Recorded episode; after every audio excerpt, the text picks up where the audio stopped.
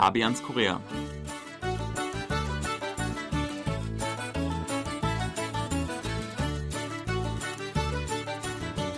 Es begrüßen Sie hier im Studio aus Joido Fabian Kretschmer und Sebastian Ratzer. Hallo. Die Erfindung des Telefons hat den Alltag der Menschheit revolutioniert. Da besteht gar kein Zweifel dran. Und doch könnte man meinen, dass im Zeitalter von Kakao Talk und Facebook Messenger das Telefonieren ein aussterbendes Kommunikationsmittel ist. Oder etwa doch nicht? Das wollen wir heute klären. Sebastian, wie war das eigentlich früher? Du bist ja schon so ein alter Bürohase eigentlich, kennst quasi auch noch die Zeit, wo es noch nicht so ganz äh, üblich war mit WhatsApp, Kakao Talk und so weiter zu kommunizieren im Büro. Wie oft hat man da das Telefon benutzt? Ah, das hat schon recht häufig geklingelt. Also teilweise so häufig, dass es schon störte und einen von der Arbeit abhielt. Ähm, ja, was fällt mir ein? Zum Beispiel ähm, der Vater einer Kollegin, der rief äh, recht häufig an und wollte dann seine Tochter sprechen. Mhm. Ist ja völlig okay. Aber das kann man sich heute gar nicht mehr vorstellen, weil würde man natürlich sofort auf dem Handy anrufen. Mhm. Aber damals war das nicht so selbstverständlich und dann rief man eben im Büro an und fragte nach der Tochter so eine Sache zum Beispiel. Ja, aber allgemein wurde einfach unheimlich viel telefoniert. Alles wurde schnell per Telefon geklärt und das macht man heute mit diesen Messengern. Also was ich mir auch kaum mehr vorstellen kann, ist die Zeit vor den Handys, also nicht nur Smartphones, sondern wirklich generell vor den Handys. Da musste man sich ja noch ganz anders verabreden. Eigentlich kenne ich das ja auch noch als, als junger Jugendlicher, als sagen wir mal, mein erstes Handy hatte ich mit 13 davor haben wir uns auch verabredet und es hat irgendwie geklappt. Aber jetzt kann man sich das nicht mehr vorstellen, weil oftmals schickt man dann fünf Minuten, bevor man ankommen soll, noch eine SMS. Sorry, ich verspäte mich um eine Viertelstunde oder können wir uns anderswo treffen? Und das ging damals nicht. Da musste man sich wirklich äh, ja genau verabreden oder man musste warten.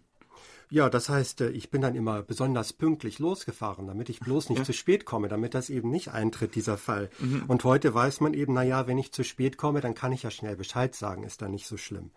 Ich muss auch sagen, ich habe noch nie in meinem Leben ein Festnetztelefon besessen. Das einzige Festnetztelefon war das halt von meinen Eltern. Da kenne ich auch noch die Nummer nach all den Jahren. Aber an sich benutze ich das nicht und habe auch keins. Sebastian, du hast noch eins? Wir haben mittlerweile auch keins mehr. Wir hatten noch eins bekommen von unserem Internetprovider. Das war aber eigentlich kein Festnetztelefon, sondern ein Internettelefon. Mhm. Aber da ging der Akku dann äh, ständig leer und dann haben wir das auch nicht mehr benutzt und da ruft auch keiner an. Also höchstens äh, für also Meinungsforschungsinstitute, die rufen dann auf dem Festnetztelefon an, aber sonst niemand. Das braucht man nicht mehr.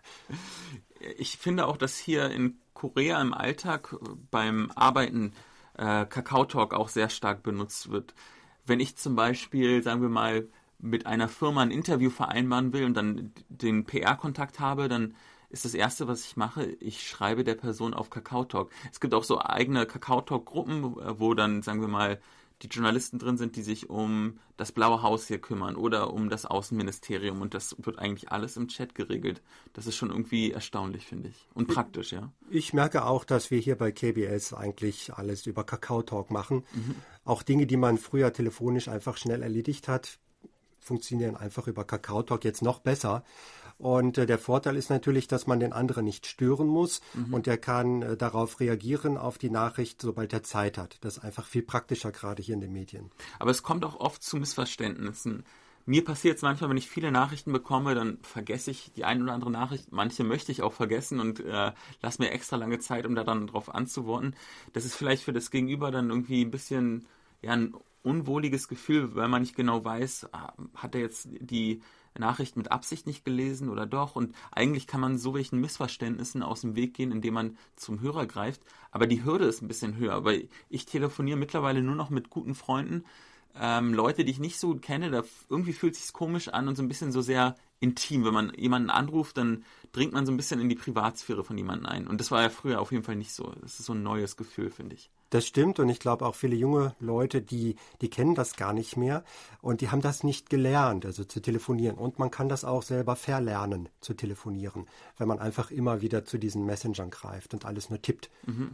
Aber es gibt einen Trend, zumindest in Deutschland, aber ich glaube auch hier in Korea, von der Jugend, ähm, man benutzt weiterhin natürlich Messenger-Dienste, also Kakao Talk zum Beispiel, aber schickt nicht mehr Textnachrichten, sondern viel mehr Sprachnachrichten. Also Audioschnipsel, die man dann abspielen kann, die dann quasi auch zeitversetzt sind. Ich kann mir dann auch Zeit lassen zu antworten, aber ich spreche quasi wie beim Telefonieren in mein Handy rein.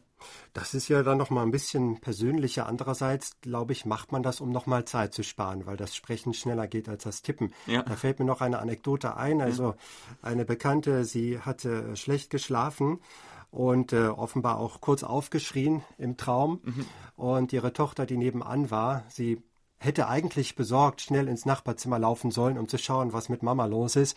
Aber sie schickte also nur kurz eine Botschaft per Messenger und fragte Mama, was ist los? Also so weit geht das schon.